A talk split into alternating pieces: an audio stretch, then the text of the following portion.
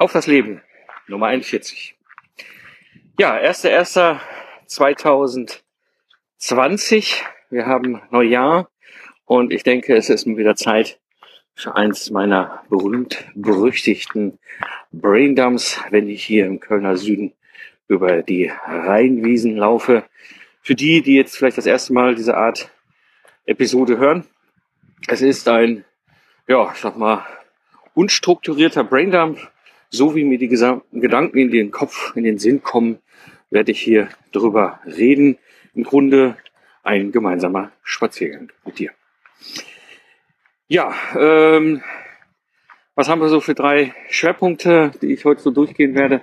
Das eine mal so ein bisschen Rückschau, was gewesen, vor allem so seit dem letzten auf das Leben, Braindump. Und äh, dann natürlich, was steht gerade aktuell an? Und vor allem ein bisschen auch Ausblick, wo geht's so in die Zukunft hin. Hm. Ja, machen wir erstmal, was ist so gerade in letzter Zeit noch so passiert.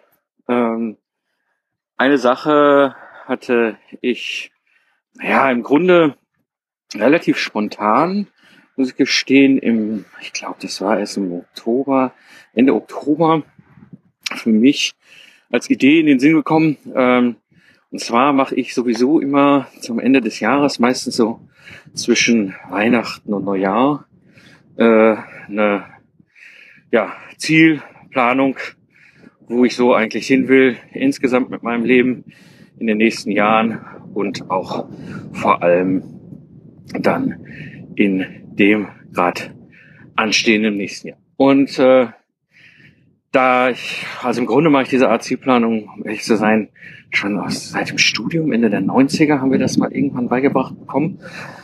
Äh, ich habe dann in der Zeit einige verschiedene Systeme ausprobiert und habe mir dann über die Jahre so ein Framework zusammengebaut, was für mich wirklich gut funktioniert. Hm. Die Idee, da nach Den Haag zu fahren, war, ist entstanden im Grunde eigentlich eher aus der Situation heraus, dass ich gesagt habe, okay, ich will, ja, ich will äh, mal wirklich am Stück abschalten und nicht immer mal hier zwei Stunden, da zwei Stunden äh, zwischen den Jahren, wo ich dann natürlich auch sonst noch Kinder, Familie und alles mögliche andere habe, ähm, sondern wirklich mal ganz bewusst ein ganzes Stück äh, an sich äh, mir die Zeit nehmen und dachte, gut, wenn ich das sowieso vorhabe, dann macht es natürlich auch Sinn, dass ich irgendwie mal rauskomme aus meinem Biotop hier quasi und hatte gedacht, gut, ich bin gerne am Meer, ich liebe das Meer, ich, ich liebe die Bretagne. Das wäre jetzt ein bisschen weit weg für mal eben zwei, drei Tage weg äh, die Jahres- und Zielplanung machen. Also habe ich mich entschieden, gucken wir mal doch, was so an Meer in der Nähe ist, so von Köln. Ne? Also, was haben wir an Möglichkeiten quasi, oder was habe ich an Möglichkeiten, ans Meer zu kommen, was jetzt nicht zwingend, äh, ja, direkt, ich sag mal, äh, äh, ja, 10 bis 12 Stunden Fahrt ist, wie sonst in der Bretagne. Und da fiel so die erste Idee, fiel so der erste Gedanke auf Norddeich. Äh, der fährt von Köln aus Zug direkt hin. Also ich wollte jetzt nicht in eine Großstadt, irgendwie Hamburg wäre natürlich auch möglich gewesen, aber das wäre für mich jetzt was anderes. Sondern ich wollte richtig raus. Ähm, naja, und da fährt halt ein IC hin, äh, naja, fährt halt ein IC hin. Also Intercity.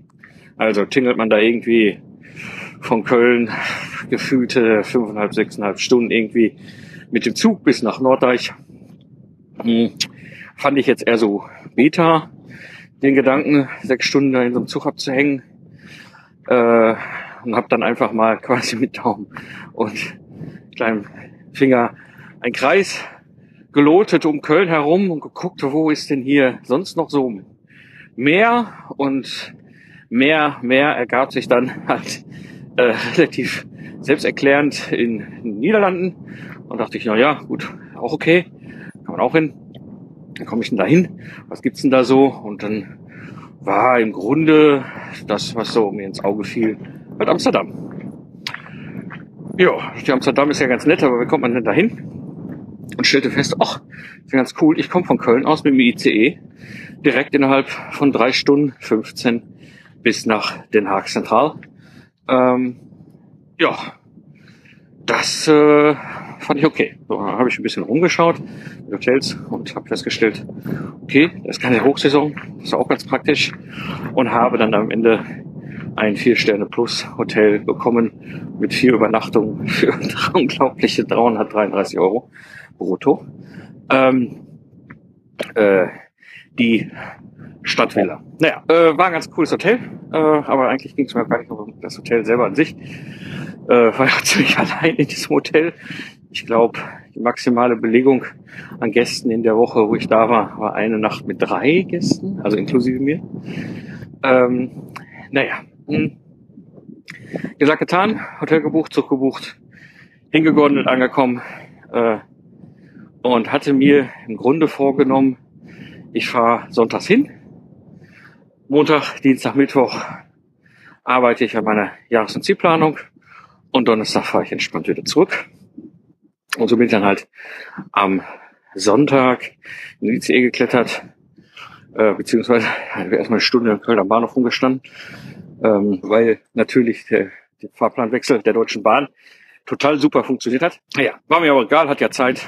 Äh, bin da reingeklettert in den ICE, irgendwie in Utrecht steigt man dann noch um, fährt von da zwei Stationen rüber nach Den Haag, aber das war alles easy, ins Hotel rein und ja, recht früh schlafen gegangen, äh, direkt am nächsten Morgen auch super früh wach gewesen, war dann für mich die erste Aha-Erkenntnis. Die Woche vor Weihnachten ist in Den Haag, wirklich tote Hose, also gefühlt hatten die hochgeklappten Bürgersteige die Bürgersteige hochgeklappt. Also es war wirklich wenig los. Äh, Geschäfte, selbst die Bäckerei öffnete erst spät. Ja, naja, äh, gut, mir war es egal. Ich hatte mir überlegt, ich mache das so, dass ich einfach äh, gucke, dass ich an den Strand komme äh, oder durch die Dünen wandere oder so, so ein bisschen die Gedanken sortiere, das so quasi als Vormittags, Mittagsprogramm und dann gegen Nachmittags wieder zurückkommen ins Hotel und dann die gesamten Gedanken strukturiert runterschreibe. Mhm. Vom Aufbau mache ich das seit Jahren so, das ist deswegen auch die drei Tage. Äh, der erste Tag ist quasi Retrospektive, also Rückschau. Ja, das heißt, ich gehe nochmal so alle Themenfelder durch. Ja, äh, was hat funktioniert, was hat nicht funktioniert, na, was habe ich erwartet ähm, und dann eben, ne, warum hat funktioniert, was funktioniert hat, warum hat etwas nicht funktioniert und was haben wir erreicht und was nicht. Ähm, ja, so ist dann quasi das der Themenschwerpunkt gewesen am Montag. Schön da oben durch die Dünen äh, spaziert, zwischen noch, noch einen Mastermind-Call gehabt mit dem Jörg Walter. Hab die äh, dann anschließend natürlich so ein bisschen schon mal so das ganze Thema ein bisschen gedanklich vorsortiert, während ich da so über den Strand spazierte. Mhm. Ja, und bin dann ins Hotel rein und habe dann quasi ab dem späten Nachmittag bis in den Abend rein meine Wand mit Post-its zugepflastert. Mhm. Was dann relativ schnell zur Erkenntnis, dass ich offensichtlich irgendwie zu wenig Post-its eingepackt habe. Ja, kann ja mal passieren. Äh, war ein bisschen dämlich. Dachte ich, gut, ist ja kein Problem. Du bist ja in einer Weltstadt, Den Haag, Internationaler Gerichtshof, Europol. Hier wird es ja irgendwo mit Sicherheit Post-its zu kaufen geben. Das gestaltete sich mittlerweile dann am nächsten Tag fast zu, zu einer unlösbaren Aufgabe. Ich habe unglaublicherweise in Den Haag keine Post-its kaufen kann. Ich habe schlicht keine gefunden. Ähm, und äh, ich habe als Schreibwarengeschäfte gesucht. Ich habe mal in Supermärkten drin. Also irgendwie eine skurrile Situation. Gut, dann hatte ich halt die Situation, dass ich mit dem, was ich hatte, einfach haushalten musste. Äh, vielleicht auch gar nicht so schlecht, weil am zweiten Tag mache ich ja im Grunde die Big Five. Was sind die Big Five und One Thing? Big Five und One Thing ist im Grunde das Thema am zweiten Tag. Das heißt, ich, das One Thing basiert ja auf dem Buch von Gary Keller, One Thing. Ähm, und das ist so was, ist dieses eine große Ding, was ich erreichen will. Und dann brichst du es runter ne, und die vielen kleinen Dominosteine die sorgen dann auf die lange Strecke hin für genau den einen großen Schubs, so dass dann anschließend ich dann auch diesen groß, das große Ziel erreiche. Mhm. Gut, mein großes Ziel im Leben weiß ich schon, schon seit Jahren, eigentlich schon seit ganz, ganz langer Zeit. Ich fand es schön, es nochmal in der Form wie da jetzt auszuformuliert zu haben. Und äh, im Grunde ist es zeitliche und finanzielle Freiheit. Das ist mein großes Ziel. Ähm, und äh, ja, man mag das vielleicht so mit dem Begriff Privatier vergleichen, wobei mir dieser deutsche Begriff Privatier, ja, ja, es passt schon, aber es ist jetzt nicht so ganz, also irgendwie, es fühlte sich komisch an und ich bin im Grunde durch Zufall, naja, drüber gestolpert, äh, als ich jetzt so im internationalen Kontext unterwegs war, über die Frage, was, was ist eigentlich der Begriff für Privatier im Englischen? Und da habe ich einen ganz charmanten Begriff gefunden, der eigentlich viel besser mir auch vom Bild her passt. Und das nennt sich im Englischen nämlich Independent Gentleman. Und äh, ja, das gefühlt mir gut. Und dann habe ich gedacht, gut, dann, also ich formuliere nicht mein One Thing neu, das One Thing ist ja immer noch das gleiche One Thing, nur jetzt habe ich eigentlich ein Bild, einen Begriff, Independent Gentleman. Mhm. Dann habe ich im nächsten Schritt diese Big Five bin ich durchgegangen. Die Big Five basierend ja auf dem Buch The Big Five for Life from Strackley. Ähm, das ist ja auch eine Ziel- äh, und ja, Visionsplanungsmethode, ähm, die den Ansatz hat, äh, eben mehrere Themenfelder äh, mal in den Fokus zu nehmen. Das fand ich immer ganz genial, gerade auch bei allen, jetzt nicht nur bei One Thing, sondern allen anderen. So dieses, was ist dieses eine große Ziel? Ich ja, das ist das eine große Ziel. Ja, und dann habe ich aber noch ganz viele andere Ziele. Ja, also Independent Gentleman ist ja ganz schön. Ja, aber jetzt, äh, ich kann mir auch nicht vorstellen, da irgendwann mal mit einem Gartenstuhl vor meinem Haus rumzu äh, schwingen. Zu sagen, oh gut, jetzt habe ich zeitliche und finanzielle Freiheiten, was, was jetzt? Also habe schon ein paar andere Ziele noch im Leben, die sich da drunter sortieren und da fand ich dann ganz ganz angenehm, dieses Big Five for Life. Ähm, na, also was sind die großen, also die, der Gedanke, die Idee ist dahinter, ne? was sind die großen fünf, die großen fünf Tiere in Afrika, die man gesehen haben muss, oder andersrum, was sind die großen fünf Ziele im Leben, die du erreichen willst, um glücklich und zufrieden zu sein. Ja, und da äh, bin ich dann hingegangen. Das war ganz interessant. Bin dann durchgegangen, das, was ich die letzten Jahre immer wieder draufgeschrieben habe und habe festgestellt, ja, Zwei von den dreien sind im Grunde identisch geblieben. Zwei, äh, zwei von den fünf sind identisch geblieben. Zwei von den fünf haben sich leicht verändert und einer ist komplett neu gekommen, dazugekommen, dafür ein anderer rausgefallen. Ähm, das fand ich ganz spannend. Und das ist etwas, was ich sowieso schon immer mache, wenn es ums Thema Zielplanung geht. Äh, nur weil ich mir vielleicht mal vor Jahren dieses Ziel gesetzt habe, kann es durchaus passieren, dass ich es irgendwie nach ein paar Jahren nicht mal Ziel habe. Und so ist genau dieses eine Thema, Thema nämlich rausgefallen. Es war jetzt nichts, was ich erreicht habe, sondern es war etwas, was mir ja aufgrund der Entwicklung der letzten Jahre einfach als Ziel nicht mehr wichtig war. Und habe ich es eben rausgenommen und habe ein neues draufgesetzt. Und äh, ja, dann habe ich das gemacht. Also im Grunde sortieren sich jetzt die Big Five unter diesem One Thing Independent Gentleman äh, drunter und äh, habe dann nochmal darunter die nächste Ebene gemacht. Ne? Wo will ich in sieben Jahren stehen? Wo will ich in drei Jahren stehen? Wo will ich in einem Jahr stehen? Eben in Bezug auf die jeweiligen Big Five. Ja, das war im Grunde dann der Dienstag. Ne? Montag hatte ich ja Retrospektive gemacht. Dienstag im Grunde mal ne, die langfristige Planung. Und äh, ja, und am Mittwoch ging es dann jetzt wirklich um die äh, kurz- und mittelfristige Planung. Also sprich um die Dinge, denn das ist wieder One Thing. Ne? Was ist das eine Ding, was ich in einem Jahr erreicht haben will, damit alles andere äh, irrelevant oder unwichtig wird. Ne? Das gleiche halt für die sechs Monate, äh, für die drei Monate und für den nächsten Monat. Hm. Also wieder gleiche Prinzip. Tagsüber wieder spazieren gegangen, lange, lange Spaziergänge gemacht. dem Strand und dann abends, Montagabends das Ganze dann zusammengetragen mit den Post-its auf der Wand visualisiert. Äh, ja, Spaziergang am Strand war auch ganz cool. Ich ähm, hatte dann die verrückte Idee, dass ich dachte, komm, weißt du was, äh, da ist ja richtig viel Strand. Ne? Also ist ja Scheveningen ist ja quasi der Badestadtteil von Den Haag. Und äh, ja, habe ich gedacht, komm, äh, guckst mal ein bisschen, wo kannst du ein bisschen längerer Strandspaziergang machen und stellte dann fest, so, ach, 20 Kilometer südlich von Den Haag ist Höck von Holland und da fließt der Rhein ins Meer. Oh, ist doch gut.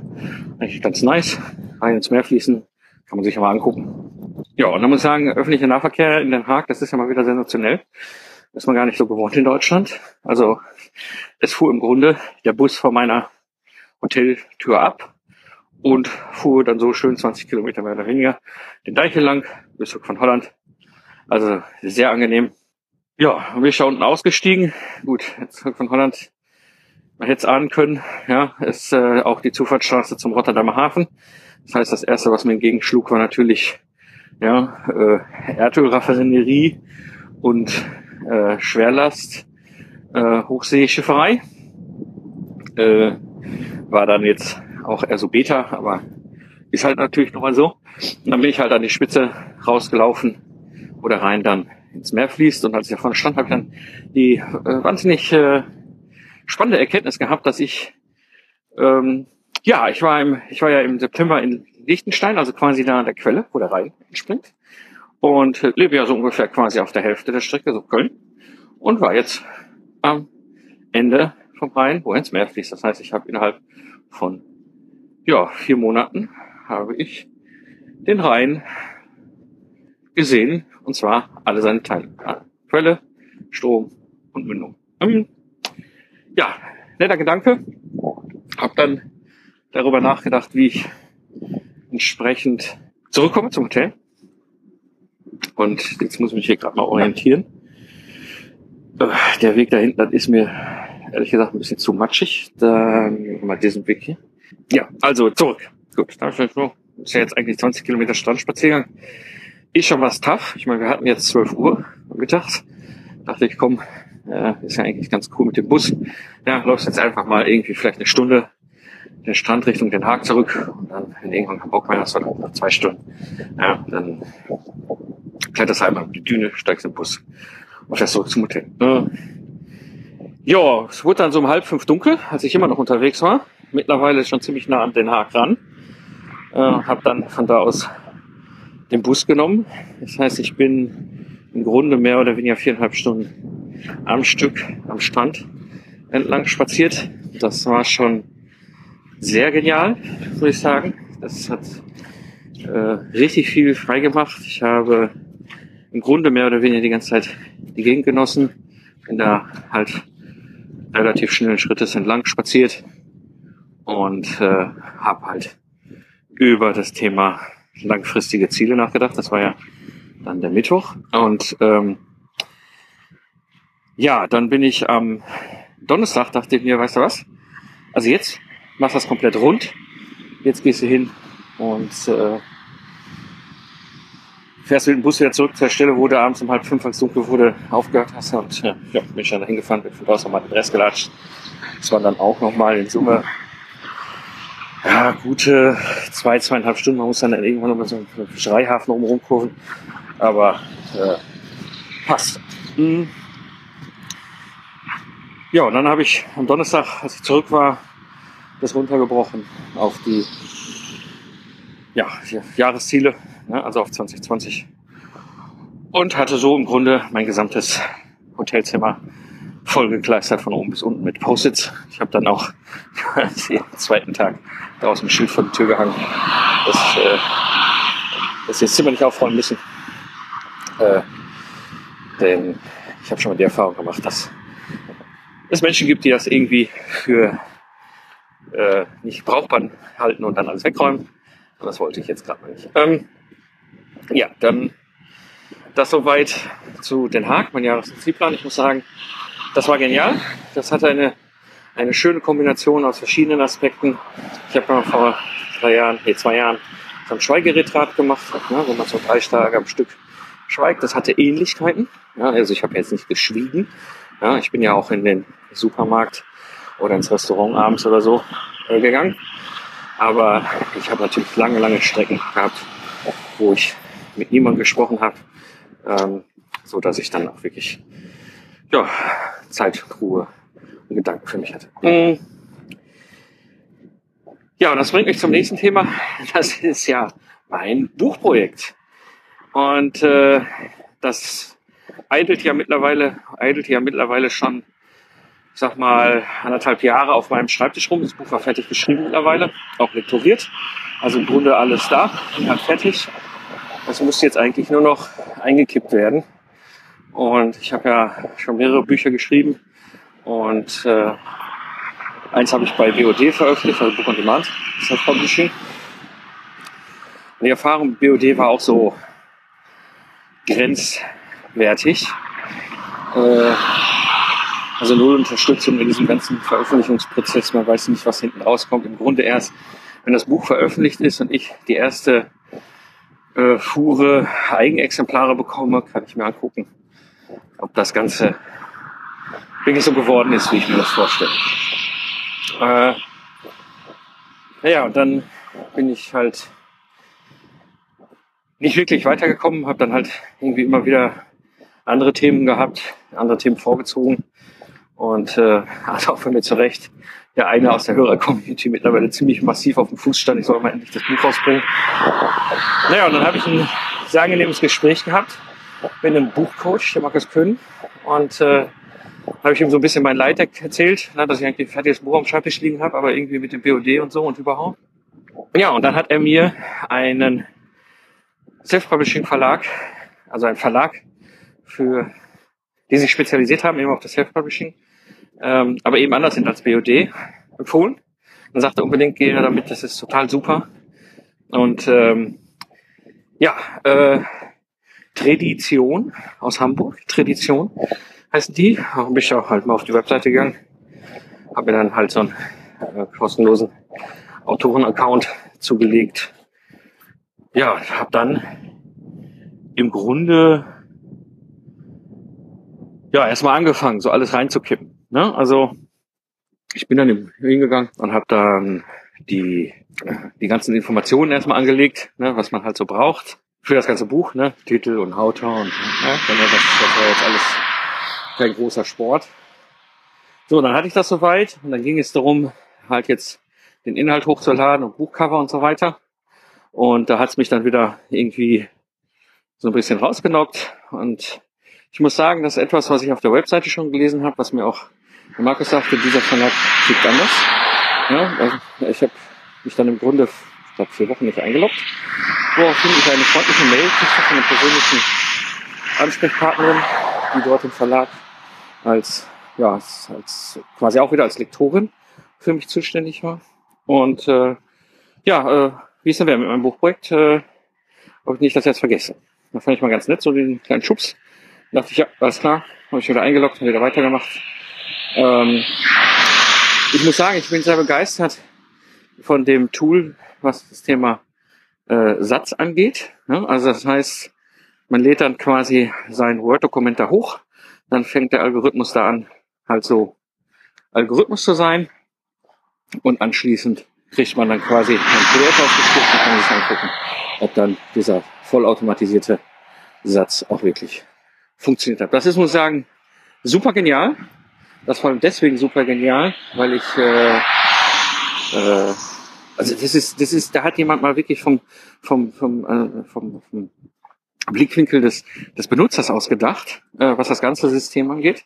Ja, also die ganze Führung, die ganze Menüführung, die ganze, der ganze Prozess, der ganze Ablauf, die Möglichkeiten selber auch nochmal Einfluss auf die verschiedenen Dinge zu nehmen, aber auch so Prüf, kleine Prüf- und Korrekturschleifen zu haben, wie eben das da, fand ich schon super genial. Naja, dann hat dieses, dieser Algorithmus halt den Satz gemacht. Ich habe das Ding da in die Hand bekommen, äh, also kriegst, kriegst dann wieder ein PDF ausgespuckt, dann guckst du es an, machst in deinem Word halt noch ein paar Korrekturen, spielst es wieder hoch, kriegst wieder ein PDF, guckst es wieder an, muss sagen, super, super cool, super angenehm, auch wirklich für einen Kleinen zu bedienen. Ähm, ja. Äh, als ich das hatte, wusste das Programm natürlich auch automatisch, wie viele Seiten es dann wirklich am Ende sind.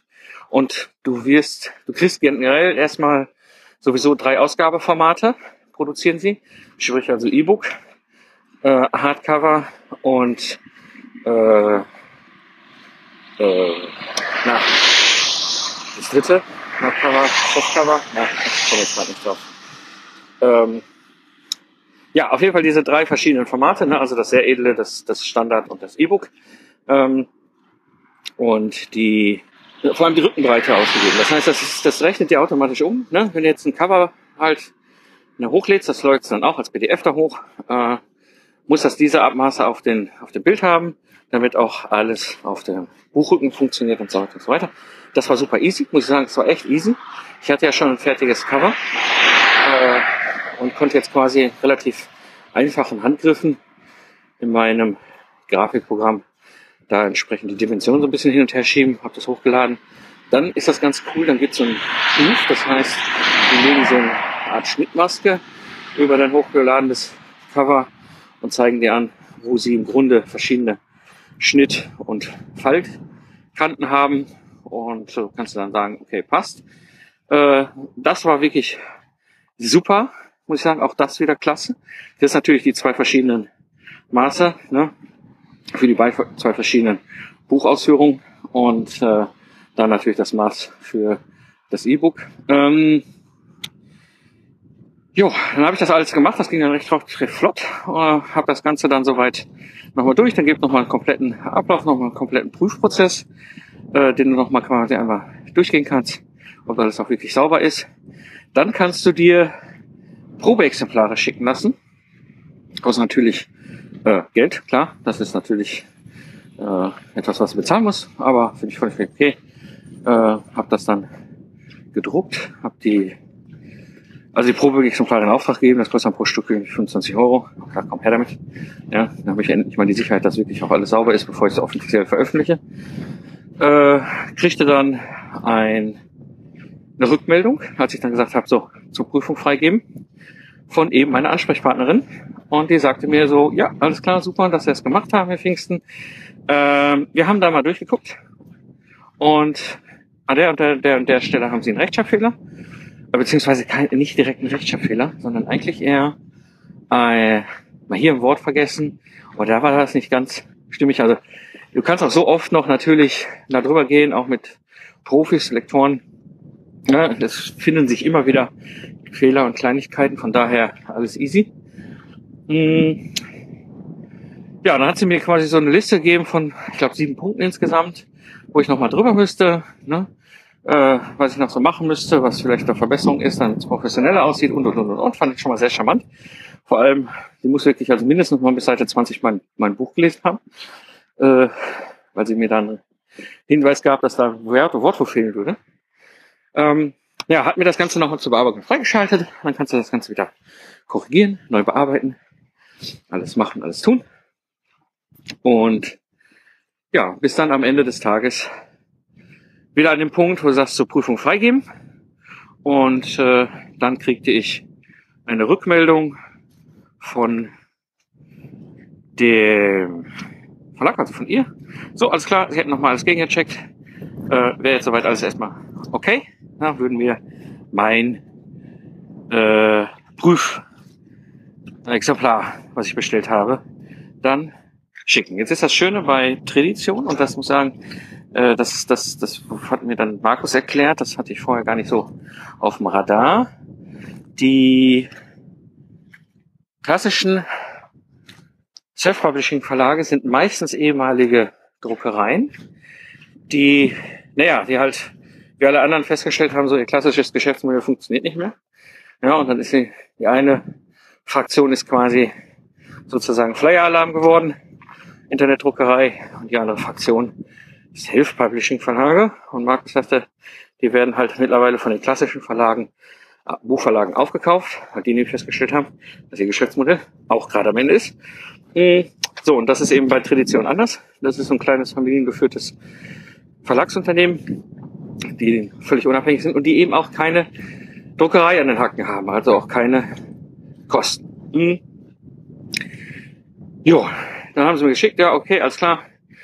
Äh, Buch ist jetzt äh, zur Druckerei äh, gegangen und äh, ich kriege eine Info, wenn die Druckerei fertig ist und es ins Versand packt. Ja, so kriege ich das als Info. Ich habe das gar nicht so richtig wahrgenommen. Ich eine E-Mail, so, äh, morgen mit dem Buch.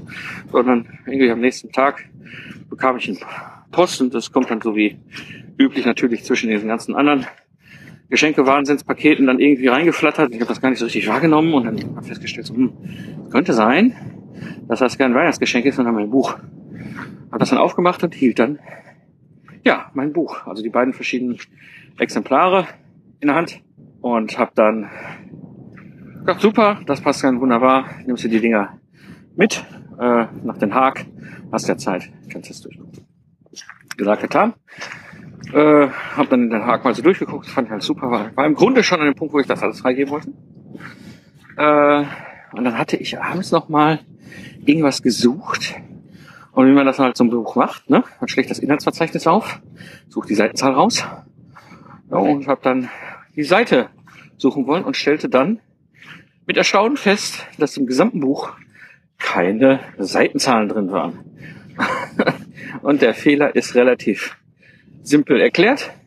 Ja, ich kriegte, hatte nämlich auf der Rückmeldung für die Korrektur die Info bekommen, so ja, Herr Pfingsten, bitte auf den Seiten 1 bis 7 die Seitenzahlen entfernen. Ne, also klar, da so wo Verlag ist und äh, Autoreninfo und die ganzen bla bla bla, äh, bitte entfernen. Ja, was hat der liebe Mike gemacht? Er ist natürlich in den Word äh, Fußbereich gegangen, hat die Seitenzahlen entfernt und hat irgendwie, habe ich gar nicht auf dem Radar gehabt, das würden ja dann alle Seitenzahlen entfernt. Naja, kriegt man dann noch hin. Sie hat natürlich nur geguckt, ob auf den ersten sieben Seiten die Seitenzahlen weg sind. War ja auch, war ja korrekt. Ich habe ja umgesetzt, was beschrieben war, dass ich ein bisschen mehr umgesetzt hat, als sie wollte. Naja, war mal halt mein Fehler. Ähm, so hatte ich jetzt ein Buch ohne Seitenzahlen. Äh, war ich natürlich so ein bisschen äh, geflasht, wo ich dachte, hm, auch eher nicht so, ne, tolle. Äh, so, und hab den dann halt geschrieben, so, okay, äh, wie können wir das denn jetzt am besten einstellen? Und äh, muss sagen, super, äh, super, super Rückmeldung, super schnell, super freundlich. Und dann ging es halt so ein bisschen hin und her und dann am Ende des Tages äh, ich wollte ja jetzt nichts falsch machen. Ich war halt BOD gewohnt ne, und dachte so nach dem Motto, äh, nicht, dass ich irgendwo das System kaputt mache. Sie sagen, nee, nee, nee, keine Angst, Sie machen unser System schon nicht kaputt. Das kriegen wir schon hin. Also wirklich sehr rührig, sehr kompetent, wirklich top empfehlenswerter äh, Austausch und Support.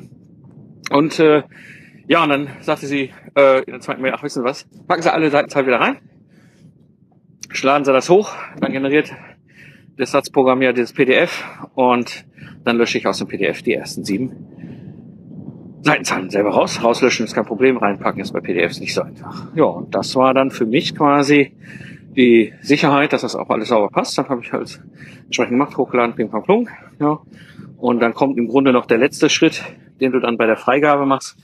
Ähm, das heißt, äh, der Verlag, also Tradition, verdient ja damit Geld, dass sein Buch sich verkauft. Ähm, und dann hast du aber natürlich jetzt auch für diese ganzen Vorarbeit das ganze System genutzt, was ja wirklich super genial gemacht ist, das System. Absolut top, super zu empfehlen. Ja, da hast du zwei Möglichkeiten. Ähm, dann entweder zu sagen, ich zahle irgendwie 150 Euro äh, Servicegebühr oder, und das ist dann halt die Alternative, die sie einem vorschlagen, wenn du mindestens 35 Bücher als eigenes Buch abnimmst als Autor, dann erlassen sie dir die 150 Euro. Das ist natürlich eine relativ simple Rechnung. Ne? Die Bücher will ich ja sowieso haben fürs Marketing. Ähm, dementsprechend habe ich natürlich dann mir direkt 50 Bücher bestellt und ja, dafür natürlich dann keine Servicegebühr bezahlen müssen. Mhm. Jo, das Ganze ist jetzt im Lauf. Ich hoffe, dass das jetzt dann äh, auch bald eine E-Mail von der Druckerei gibt, Herr Pfingsten. Ihre Bücher sind in Versand. Da freut mich schon drauf, bin gespannt. Offiziell ist das Buch mittlerweile auch schon erschienen. Also du findest es mittlerweile in den üblichen gängigen Plattformen, also ne, Mayersche, Thalia, Amazon, you name it. Das war auch ganz interessant.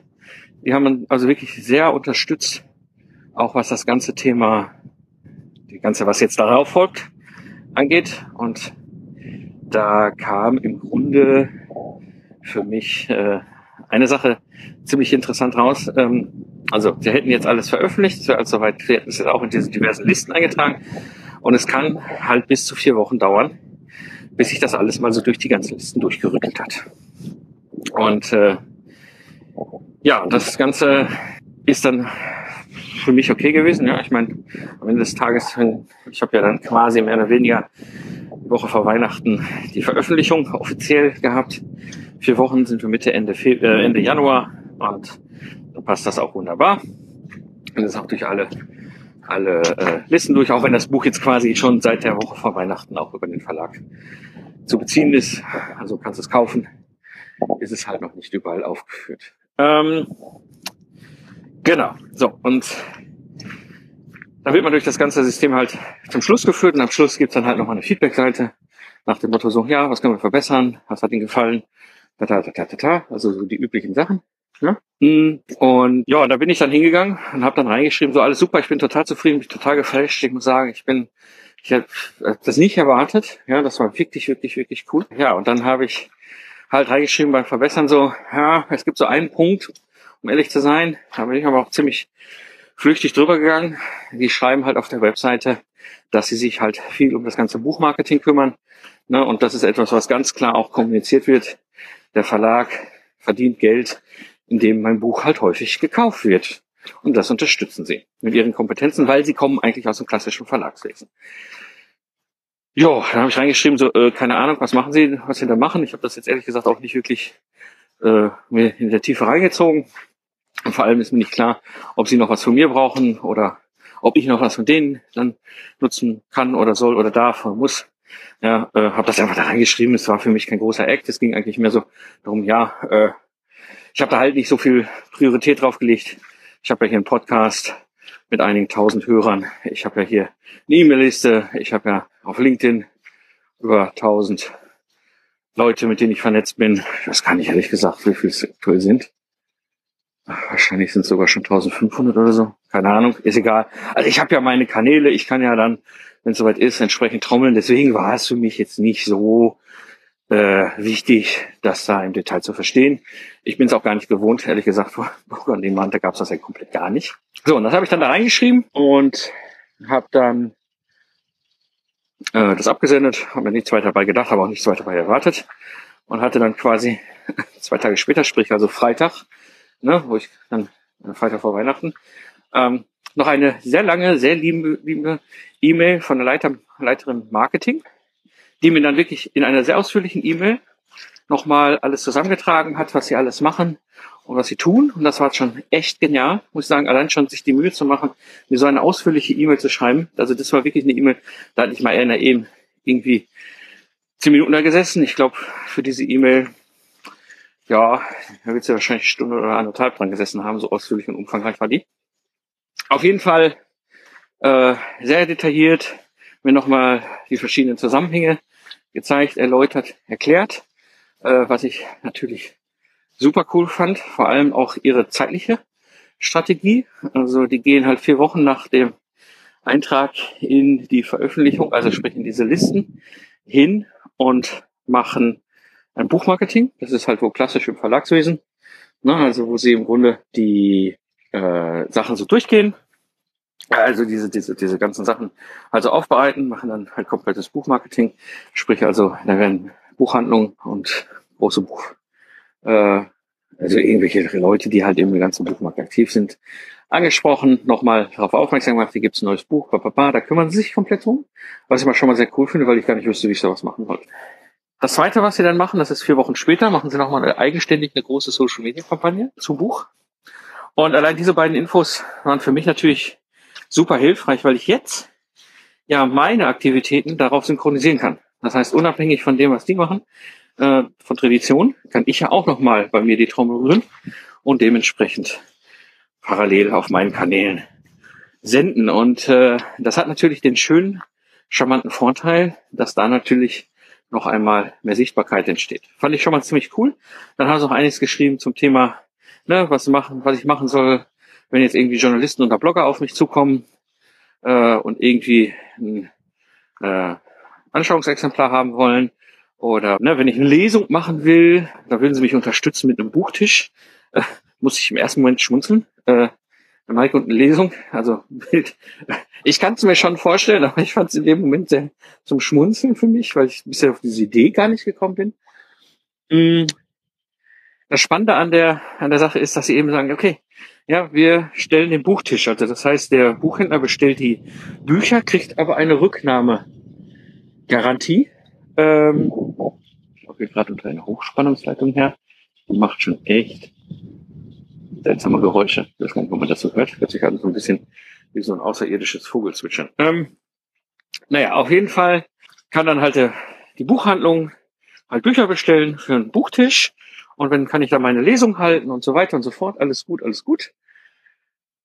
Und äh, ja, der Buchhändler kriegt dann halt eine Rücknahmegarantie für die Bücher, die überbleiben an dem Tag. Und dementsprechend könnte ich ja dann meine Lesung machen. Da dachte ich, ja, warum nicht? Finde ich ja ganz cool. Vielleicht mache ich ja mal ein Hörertreffen in einer Buchhandlung und mache ein dem Hörertreffen ein Lesen. Naja, aber keine Ahnung. Ich, äh, ich musste in dem Moment ziemlich schmunzeln, als er mir diese, das er dazu geschrieben hatte. Fand es aber super sympathisch. Ja, also allein die Tatsache, dass sie das unterstützen, zeigt echt, dass sie kompetent sind. Naja, und so war ich dann äh, glücklich und zufrieden. Buch ist veröffentlicht, Buch kann man kaufen werde jetzt demnächst dann natürlich auch nochmal anfangen, hier ein bisschen darüber zu trommeln. Ähm, ich freue mich, dass es draußen ist. Hat ja bloß zwei Jahre gedauert.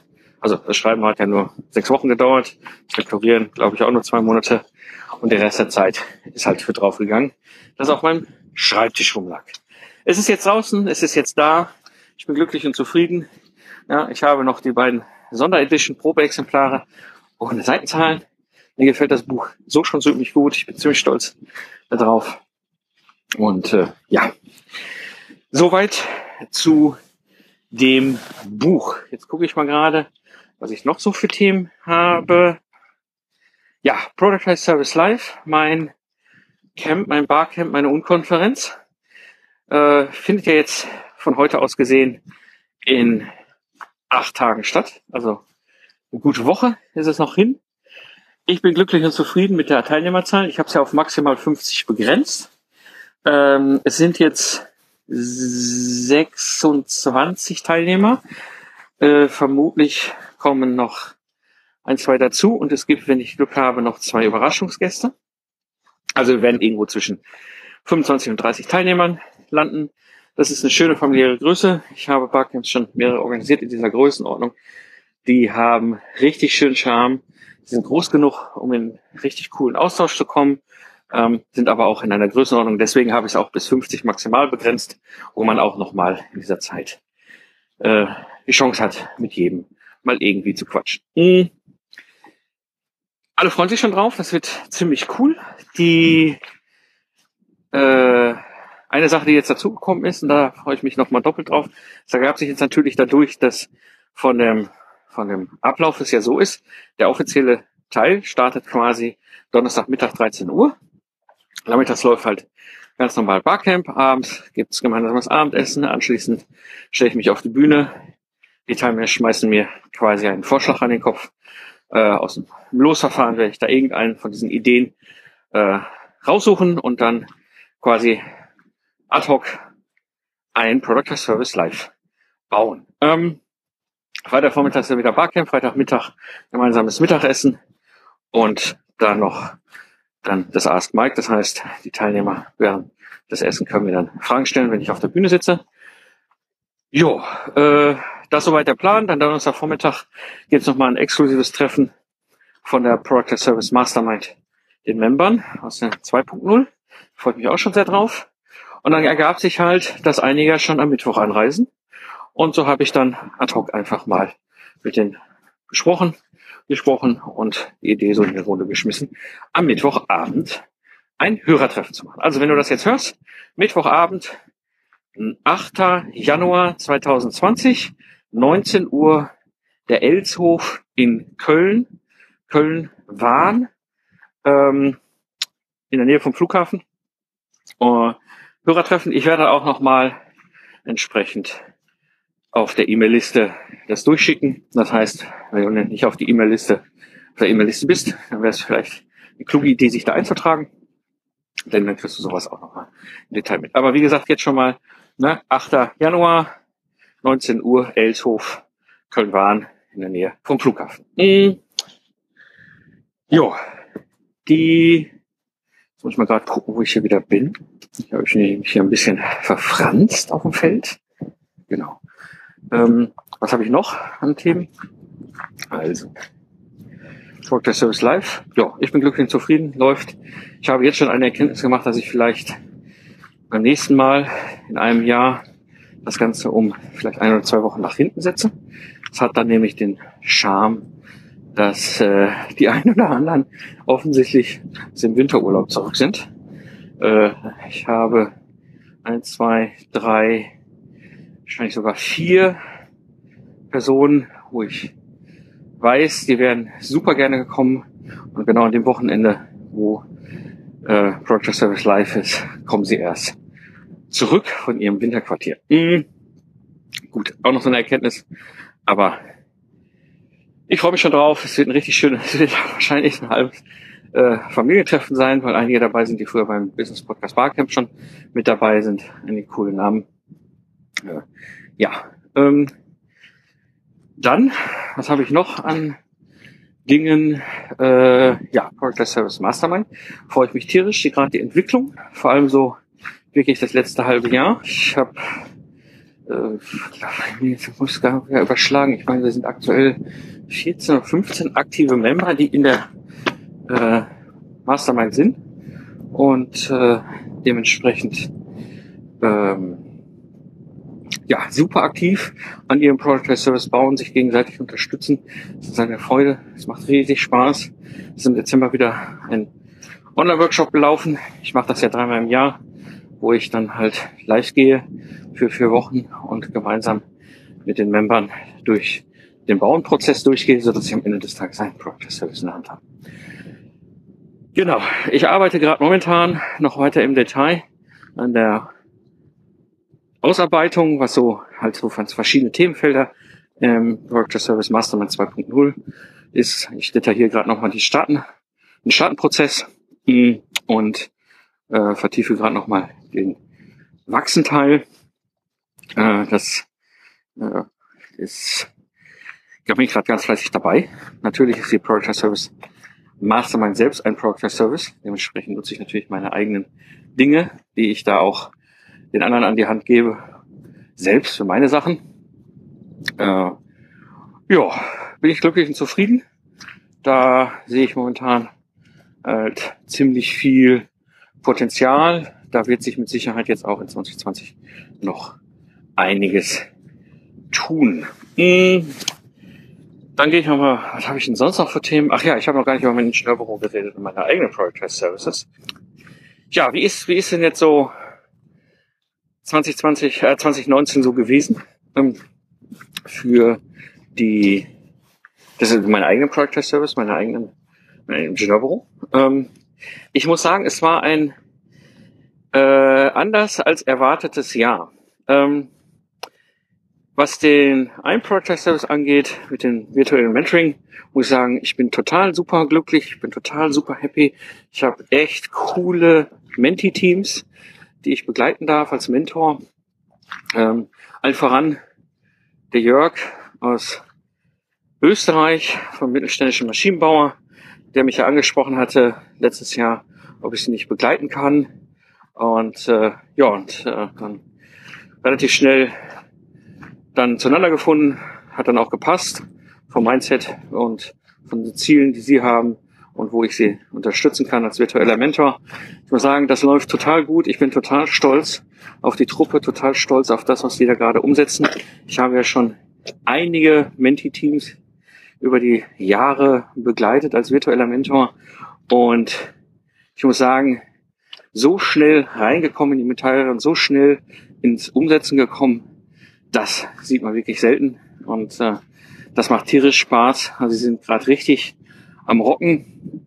Das zweite Team, was ich ja 19, 2019 äh, über das ganze Jahr schon begleitet habe, ist ja das äh, Entwicklungsteam von einem Automatisierungstechnik, Mittelständler. Ähm, die, das Team sitzt in Singapur. Die habe ich jetzt ein Jahr begleitet. Und nach einem Jahr sind die auch in der Lage, allein zu laufen. Die brauchen mich nicht mehr. Das ist wunderbar. Äh, hat tierisch Spaß gemacht. Und äh, habe die jetzt entsprechend auch dann verabschiedet. Und äh, ja, so muss ich sagen, mit den anderen, auch gemeinsam mit den anderen Teams, äh, das macht tierisch Spaß. Ich nehme ja pro Jahr zwei bis drei Teams an und äh, das ist ein richtig schöner Project Service, der macht wahnsinnig viel Spaß und wahnsinnig viel Freude, wenn ich dann sehe, wie die Leute ins Laufen kommen und dann irgendwann selbstständig laufen können. Das ist schon wirklich, wirklich genial.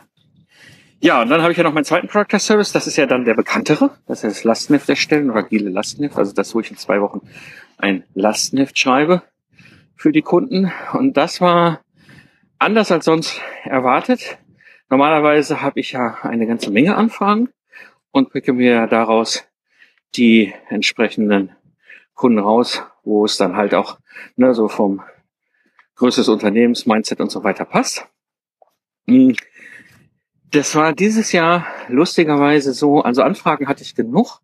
Das war jetzt weniger das Problem, aber äh, von den, also die richtigen Anfragen waren irgendwie nicht dabei. Dann kam noch dazu, und das ist wahrscheinlich etwas, was im Hintergrund gelaufen ist. Ich habe ja quasi, war ja vom ja, Juni 2019, also vom Sommer bis in den Spätsommer, bis, ich glaube, final waren da dann im Ende August, Anfang September in Verhandlungen diesen Product Service zu verkaufen, was äh, natürlich auch auf meiner Seite dazu geführt hat, dass ich ganz bewusst auch das Thema nicht gepusht habe, also Aufträge in dem Bereich auch nicht wirklich gepusht habe.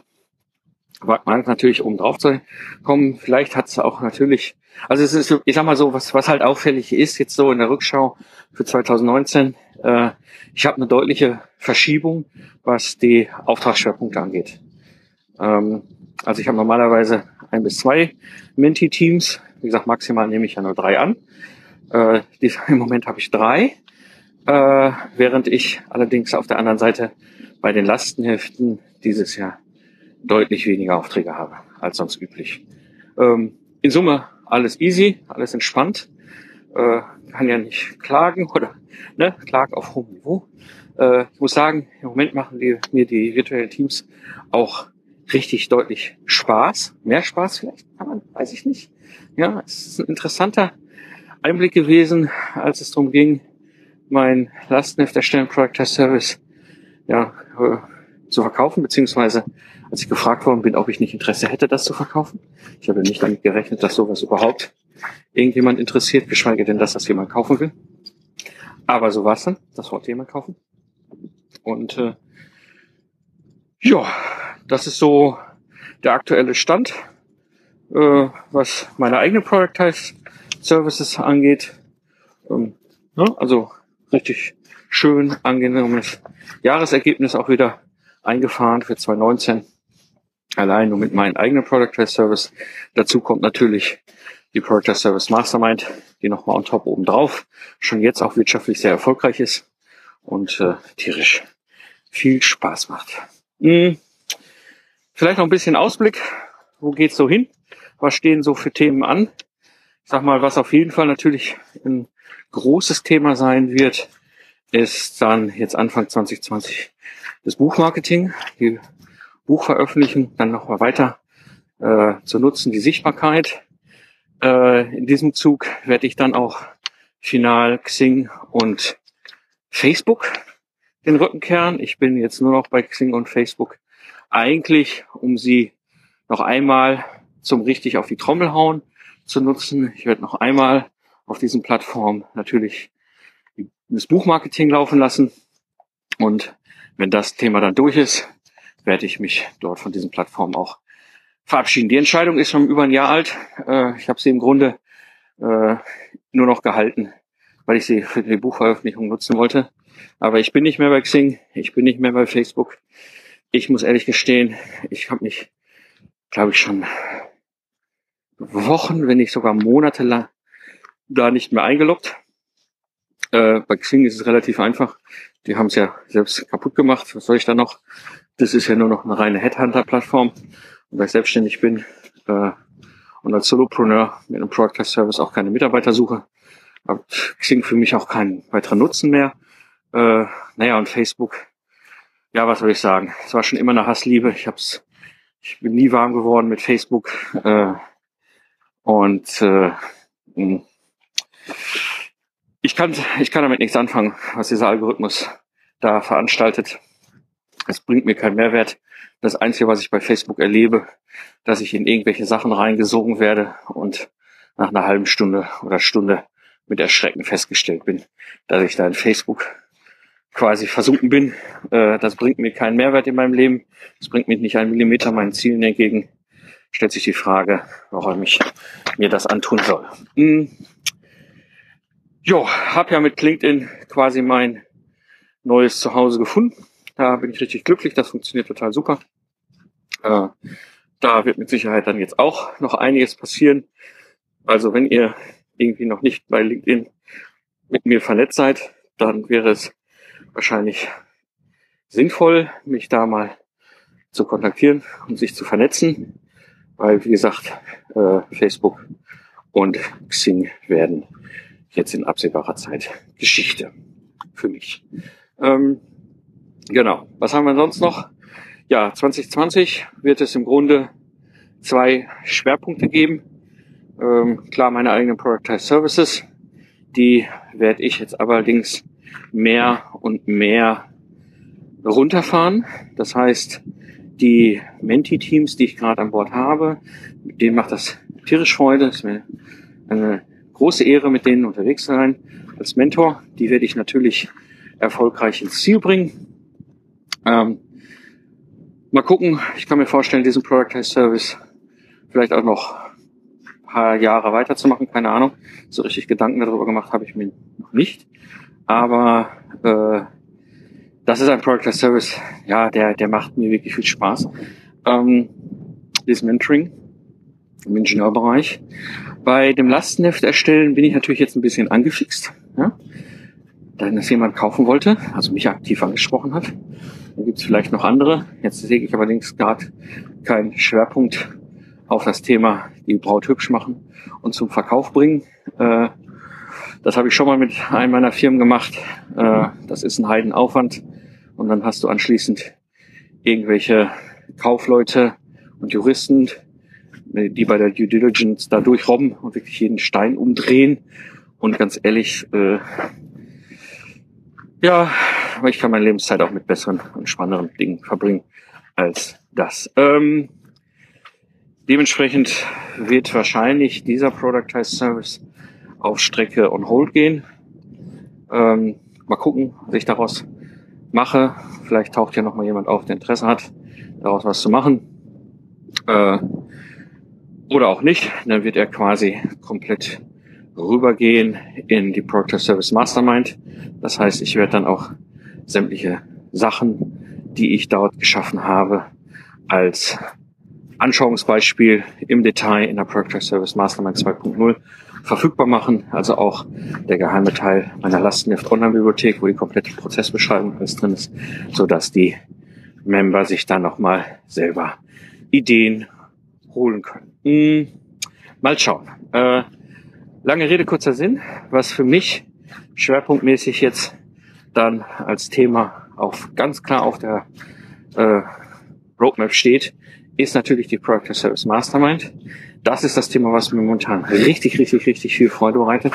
Das ist das Thema, was, wo ich richtig stolz drauf bin, was, äh, wo ich nicht mitgedacht hätte, dass ich da heute bin, als ich vor einem Jahr die Überlegung hatte, vielleicht aus der PSM 1.0 etwas weiterzuentwickeln, ohne einen Plan zu haben, was das vielleicht sein könnte. Ich habe ja wahnsinnig viele Gespräche geführt, letztes Jahr quasi im Frühjahr und dann relativ spontan daraus dann im Mai, Juni eine Membership zu entwickeln und damit den Grundstein zu legen für die Project Service Mastermind 2.0.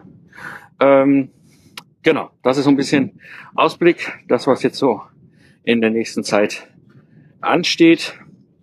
Und äh, ja, dann würde ich sagen, an der Stelle ist es vielleicht nochmal der richtige Moment, um einfach Danke zu sagen. Danke zu sagen, dir als Hörerin, dir als Hörer, die ihr mich begleitet, mir Rückmeldungen gebt, mir Input gebt, mir Ideen gebt, mir Fragen an den Kopf schmeißt, die ich hier für die Episoden nutzen kann, für die Gespräche, auf, wenn man sich irgendwo persönlich trifft, auf irgendwelchen Veranstaltungen, Events, Camps, Konferenzen. Hm, da auf jeden Fall ein riesen, riesen Dankeschön an euch. Ich bin stolz, dass es euch gibt. Ich finde das super klasse. Ich sehe ja in den Downloadzahlen, wie dieser Podcast mittlerweile mehr und mehr wächst. Ähm, etwas, was ich nie erwartet hätte, als ich damals im Februar 2014 entschieden habe, ich mache einen Unternehmer-Podcast, der im Grunde eigentlich ein Podcast inhaltlich ist, wo ich meine ganze Erfahrung reinkippe aus dem ganzen Wahnsinn, den ich in, ich sag mal, meinem ersten Lebensabschnitt als Unternehmer erfahren habe, ähm, da reinzukippen, also quasi einen Podcast, den ich mir 2005 gewünscht hätte, dann hätte mich wahrscheinlich davor gerettet, 250.000 Euro in einem meiner Unternehmen zu versenken. All das habe ich ja damals als Idee gehabt, dass daraus dann über den Lifestyle Entrepreneur, so hieß er ja ursprünglich, dann zwischenzeitlich Digital Game Changer, jetzt der Product Service Podcast wurde, war für mich im Grunde nie geplant, hat sich dann so ergeben. Äh, und ja, ist im Grunde für mich ein Sache, wo ich richtig stolz drauf bin, dass ihr dabei seid, dass dieser Podcast hier so gut angenommen wird, dass ich so viele positive Rückmeldungen bekomme. Ähm, freue ich mich tierisch und äh, auch über jeden Stern, den ihr mir bei iTunes schenkt, als Dankeschön, ne, wo ihr den Podcast auch nochmal bewerten könnt. Wenn ihr dabei seid übrigens, dann bewertet gerne auch eure anderen Podcasts auf iTunes. Also wir Podcaster sehen das und kriegen das mit und es ist für uns natürlich auch nochmal ein schöner Rückkanal, wo ihr als Community Danke sagen könnt. Ja, äh, das würde ich sagen, soweit an dieser Stelle. Ich freue mich auf ein wunderschönes Jahr 2020. Ich freue mich auf die nächsten Jahre, die da kommen. Und ich würde sagen, in diesem Sinne, auf das Leben.